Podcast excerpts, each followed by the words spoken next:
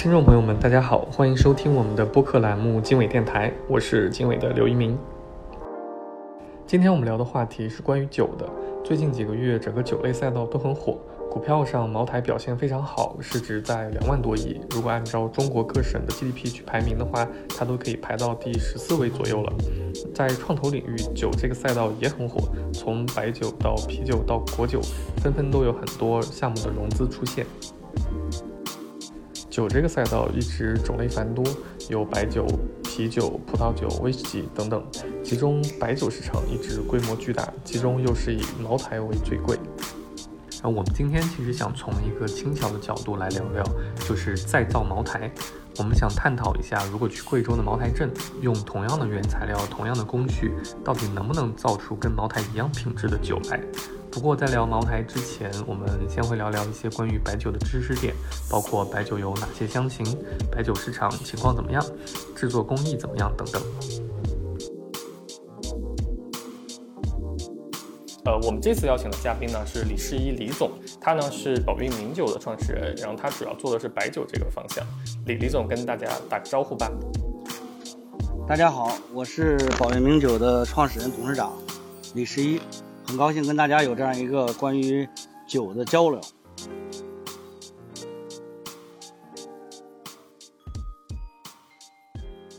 白酒大概呢，它分为呃，我们其实熟知的像酱香、浓香、清香。然后那除了这三种，是不是还有一些还会有受到大家喜欢的别的酒吗？还是说主要其实就是这三种？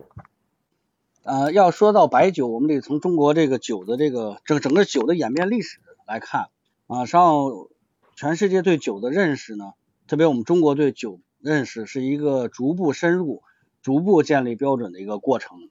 那比如说烈白酒，我们现在说的白酒指的是这个粮食的这个蒸馏酒啊，这种烈性酒的这个蒸馏技术呢，有完整证据的这个诞生是在元朝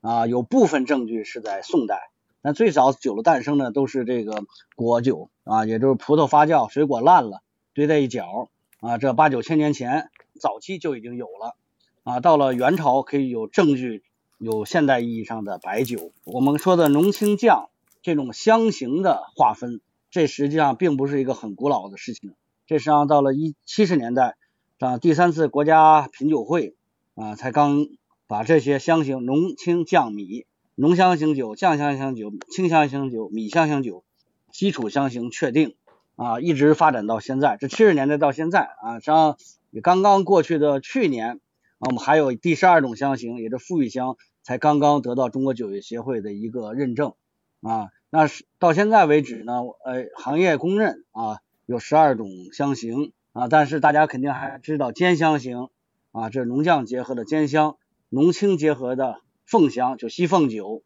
浓清酱结合的这种特香型啊，或者叫馥郁香型，就酒鬼酒。啊，以酱香为基础衍生出了芝麻香型啊，这山东的景芝为代表啊，以米香为基础衍生的这个豉香型啊，这是在南方南方为主的一种这个香型，也都是北方人这个南广东的玉冰烧啊这样的品牌，浓酱米为基础衍生的药香型啊，还有河北的老白干啊，这叫这是以清香为基础进行的衍生，就所有的白酒目前十二种国家认可的。这种白酒香型啊，都源自于浓香、清香、酱香、米香四种基础香型的混合演变衍生，由此而来。对，但其实从这个呃酿造工艺啊，或者从它的原料啊，包括这个成本的角度来看，其实的确是酱香它的这个整体最高呃最或者难度最大，对吧？呃，从整个成本啊，那确实如果只是说一斤酒，那酱香的成本目前看是最高的。啊，需要的时间周期也是最长的。我我先想给大家一个，就是有关这个白酒整个市场的一个概览。其实白酒企业它生产企业大约一共有两万多家，那上规模的企业呢，其实一共也就一千五百多家。那其实它不同的这个地理区域啊，其实对这个白酒文化口口味。品牌的偏好其实大家都不一样，所以这个市场以前还是比较分散的。但是慢慢的，这个因为像茅台或者五粮液，就是洋河、泸州老窖，它这些这个中国四大白酒公司，它开始慢慢的挤压式的增长，然后把别的开始慢慢挤掉了，然后它行业整个这个 CR 的这个集中度也变得越来越高。然后像这个利润总额来说的话，其实酱香虽然它产量低，但是它的利润其实占整个行业都是很大的。所以其实慢慢的这个演变的过程啊，就是是一种其实从您看来，它主要是不是也跟着我们大家消费升级，然后大家其实对这个酒的口味要求更高，然后其实大家都青睐于这种更稀缺的这个酱香。酱香因为它的这个生产其实还是量是很少的嘛，它那个老的酒曲和生产周期其实都不太够。对，从您的角度，您您怎么看这个问题？这实际上也是确实是一个中国越来越富裕啊，消费不断升级带来的这样一个结果。实际上八十年代之前啊，其实在国咱们国内呢，八十年代初的时候，很多地方还吃不饱肚子呢，哎，还有挨饿的这种现象呢。啊，这种不挨饿是到九十年代才全面没有了。啊，吃的好一些啊，到现在就更好了。那那酒呢，本身是粮食酿的啊，酒跟粮食以前争粮嘛啊，实际上这个酿酒本身啊，用小麦啊，用玉米酿，其实一直很长时间都不被鼓励啊，因为它争夺了口粮啊，是以前这个温饱都是一个挑战。中国人对这个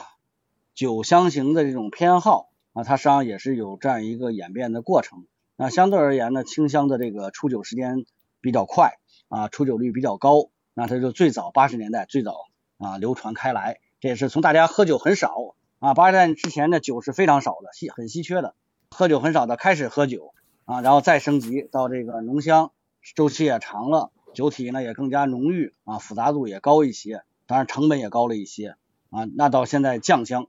啊，那就进入一个白酒的一个高阶阶段了啊，那生产周期非常长，对粮食的要求非常，对这个高粱要求非常高。啊，那存储的时间也很长，一步一步的升级到现在。那实际上，实际上讲，中国对酒的白酒的这种消费，刚刚进入一个比较，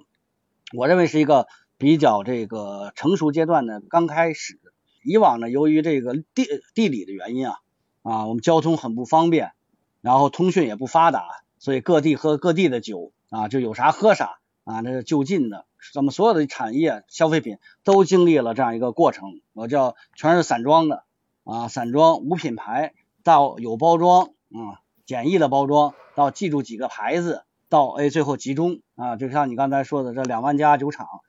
这样一个广大的一个数量，然后规模以上企业一千多家，然后开始快速的集中，但这个快速向品牌的集中，坦率讲，这时间很短。啊，如果以这个我们做酒专业的角度来看，这二零一六年，像二零一六年、一七年，也就是五年前，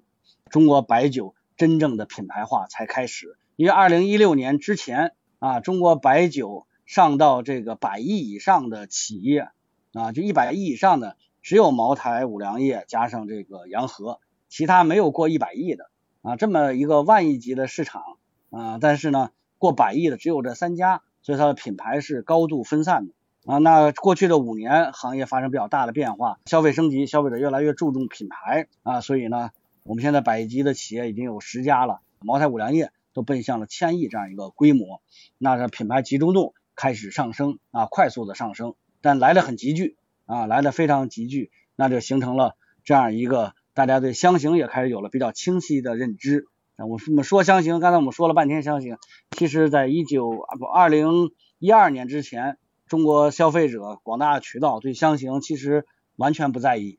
那现在大家很在意香型了，也就是过去十年发生了变化。之前大家不在意品牌，现在非常在意品牌了。对，是，反正就在，因为它这个过程发展的还是很急，还还是很快速的，可能也就是几年时间，然后这个集中度一下变得很高，所以在很多二级市场的基金，像易方达这样的，他们买白酒、买茅台、买五粮液，也让他们赚了非常多的钱啊。从利润来看啊，就是就是二零二零年，我我看过一个数据，就是其实整个酱香酒的企业，它的利润已经占到了整个白酒行业的百分之四十四。那当然，这个里面有很大的可能是茅茅台的一个带动。从您来看，就是如果说我们现在要想去在白酒领域再去有什么创业的想法，其实是不是酱香酒会是一个比较好的选择？你说的很对，就是行业格局的这个产业格局的变化发展的异常迅猛，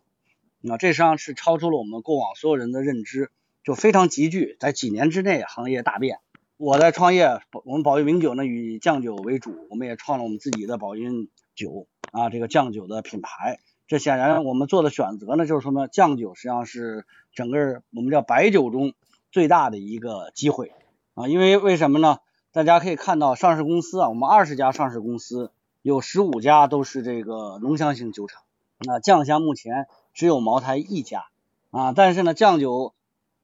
以行业只有百分之八左右的产量，贡献了全行业百分之二十的这个销售额，百分之四十左右的全行业利润，而且呢，这个产量还在上升，销售额占比在上升，利润还在上升。我们相信呢，在未来的五年到八年的时间。酱香酒的这个产能大概能扩充到十五到二十之间，它主要是因为这个酱酒的产能扩充太慢，否则会更快。然后销售额能扩充到四十到五十，利润会到六十到七十。如果从利润角度来说，酱酒用不了多久啊，也就是两三年、三四年就成为第一大酒种。但从为产量来说，它的产量占比还是相对比较低的啊，也就比较大的稀缺性。那我们如果说浓香已经有了十五家上市公司，那我们耳熟能详的这些品牌，五粮液呀、剑南春呀、泸州老窖啊、洋河呀，这一系列耳熟能详的这些这个浓香品牌，那在酱香领域里，那品牌的创造的机会还是非常大的啊，非常大。但酱香呢，又有别于过往的浓香，就酱香会很像国际上一些国家，比如说葡萄酒的发展。会形成大品牌和精品酒庄、精品酒两条路线，会出现十几个很好很大的品牌。我说的很好很大，可能就是百亿规模了，到这样一个水平的，非常有影响。就像浓香一样，有十几个大品牌，同时还有若干酱酒做的很好的这样一些精品酱酒品牌或者精品酒庄，这实际上是一个巨大的一个变化。酱酒肯定是整个白酒行业内。最大的一个我们叫财富创造的机遇，酱香呢，其实如果放到十年前，除了茅台，你可能说不出第二个。现在能刚刚能够说得到、听得到的品牌，都是过去三四年整个酱酒品类的这个类别的爆发，是二零一九年才成市，也就是刚刚三年的时间啊，时间很短。一六年开始茅台开始带头起，一七年。还是很冷淡的，就酱酒很冷淡。一七年，一七年呢是那些大品牌比较这个什么比较火一些，所以中国这个酒行业过往五年会出现了，首先一六年起始的是一个品牌化的一个过程啊，品牌化过程暗含了酱酒化的一个过程。到一九年酱酒化过程开始明显啊，直到二零二零年，也就是去年，酱酒在中国白酒行业之中的大势才真正确立。啊，如果所以说呢，说这个时间也只有，如果完全确立，就只有一年的一个时间，刚刚一年，所以这个时间还是非常短暂的。我们想假设一个场景，再造茅台，比如说我不考虑钱，对吧？不考虑我要投入多少钱，其实我，但是我就是把这个 benchmark 直接就对标到茅茅台去，然后我们也想做一家这样的很好的白酒企业，那其实就是我的这个步骤。到底是需要去怎么去一步一步实现它？比如说，我应该从什么地方开始，然后我应该选什么样的工艺，或者选什么样的这个师傅去做，然后我我们来一步一步的拆解一下，看看这个事情是有没有可能实现的。那比如说从第一点产地来看，那我们是不是必须把产地放在茅台镇？这也是很重要的一点，就中国白酒这种产地概念的形成，就是我们以往不认产地，但像国际上的酒。啊，我们讲葡萄酒、威士忌啊，啊，干邑啊，都极度的强调产地啊，这是很大的一个变化。比如说这个七十年代、八十年代啊，做异地茅台啊，在遵义也好，到山东也好，甚至在北京也好，各地啊，当然酱酒太偏远了嘛，贵州属于这个群山环绕，非常不方便的一个地方。哎，茅台产量也很低啊，在其他地方还是茅台派出来的全套人马啊。甚至把这当地的高粱也都拉过来了啊，但是结果呢，确实造不出啊茅台的这个风味啊，这实际上就是大中国酒产业对产地产区啊这样一个认识的起点啊，显然没有认识到，这我说的也比较直白。如果那个时候认识到了，就不会做这样的尝试了。在国际的酒行业上，我们叫风土，那离开茅台镇啊，就造不出茅台酒啊。那在波尔多，在勃艮第。啊，那就是有它独特的这个风格的葡萄酒啊，是一样一模一样的道理。那如果说我们要做出一款对标茅台的酒，那肯定茅台镇是最最核心的这个之选啊，因为茅台镇所拥有的独特的我们叫海拔高度、温度、湿度、菌群、水土综合起来上就是风土，那是一个比较独一无二的。这样，这茅台镇这个差异在其他地方无法复制。就像在波尔多，拉菲是很好的酒啊，在美国的作品一号也非常好，但作品一号不是拉菲啊。奔富的格兰许也很棒，但它也不是拉菲啊。他们会有各自的风格。嗯，所以它的产区就是在赤水河，对吧？对，赤水河几百里。啊，上游、中游、中段在茅台镇，下段在习水，然后注入这个这个长江、金沙江。啊，那实际上它是要分段的，因为每一段它海拔高度是不一样的，河谷的宽窄也是不一样的。在茅台镇的那个地方，四百米海拔左右啊，它的温度、湿度、菌群最佳集聚，像是最富集的一个地方。所以茅台镇的酒，或以茅台酒为代表，那是最浓郁、厚重、复杂。啊，但离开那个地方啊，那我们依然可以做出很棒的酱酒，但相对而言，它的复杂度、浓郁度，然后回味度都要略显单薄一些。自然环境所带来的必然的一个结果。所以那个区域其实现在都被都被都就都已经被目前的品牌都已经占住了，对吧？就如果一个新的品牌想去再去那里利用当地的水，是很难的吗？呃，是这样。那是有很多酒厂，但不能说有很多品牌，因为时间太短，就是几年的时间。其实，其实很多品大量的没有形成品牌。当地有很多这个酒厂，有一些窖池可以酿造出基础的原酒啊，但是还没有真正实现品牌化。这有点像勃艮第啊，我一直举这个例子，我说这个茅台镇啊，如果换到葡子就是勃艮第啊，勃艮第地方很小，很不大。但有很多顶级的酒庄啊，做出酒呢各有风格，都整体来说价位都非常高昂啊，都非常高昂啊。茅台镇将来肯定也是这样一个地方。嗯，对。酱香型酒的它的这个生产工艺其实是非常复杂，它比这个白兰地啊或者威士忌啊、朗姆啊、伏特加呀这些，其实在酿造工艺上都要更复杂。它必须得严格按照节气，比如说我端午一定要去采取，重阳去投料，然后生产周期至少是一年以上。我我也想请您介绍介绍它它它这个流程到底难或者说周期长是为什么？然后以及就是我们如果想去再造茅台，想去想去按照就完全按照这个这个流程去做，有没有可能做出来跟茅台？现在我们喝的这个一样品质的酒，这个酱酒呢，它有它这个是茅台的总结，所以茅台起了非常好的这个酒行业起了非常好的带头作用。酱酒是中国白酒跟国际酒第一次全面接轨，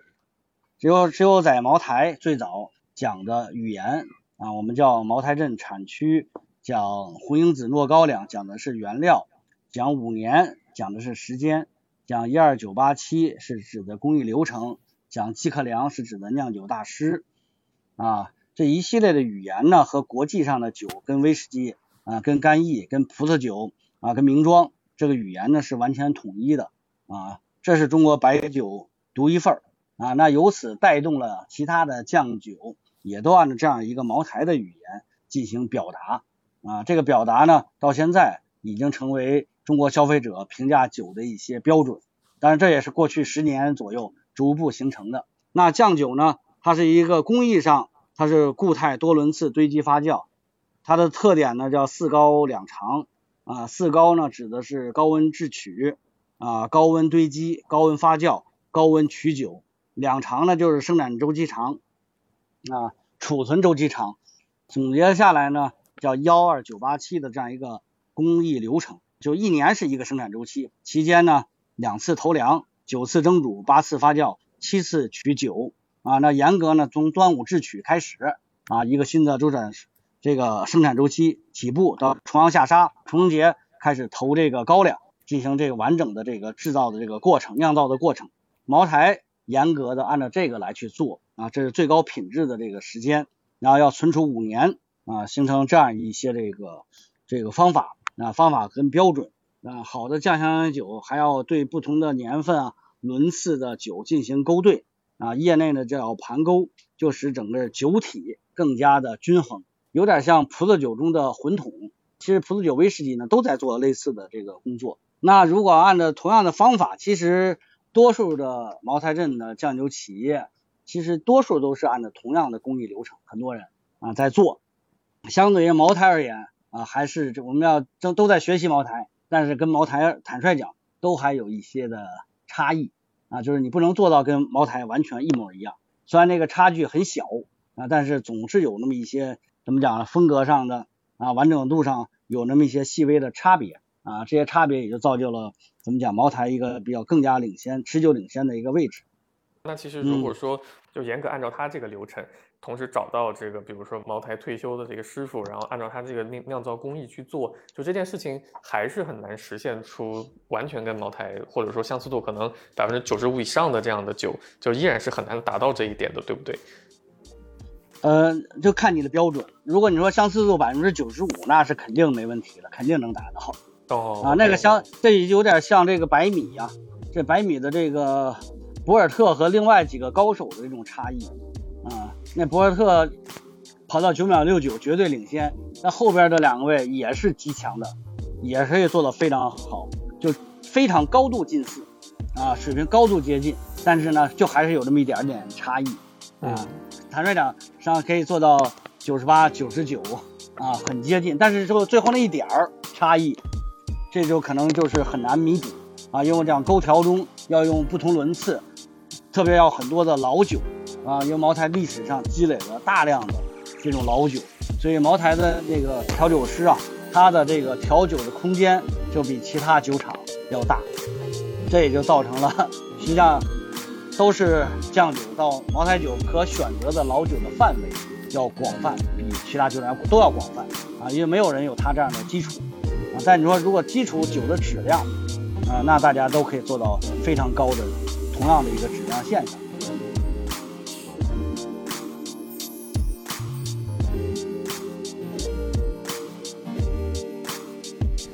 好了，我们今天的节目就聊到这里，谢谢大家收听经纬电台。我们的节目会在喜马拉雅、小宇宙、荔枝播客、网易云音乐、QQ 音乐同步发出，感兴趣的听众朋友们可以订阅，也欢迎大家在留言区与我们互动，聊聊你最喜欢的白酒是哪一种。拜拜。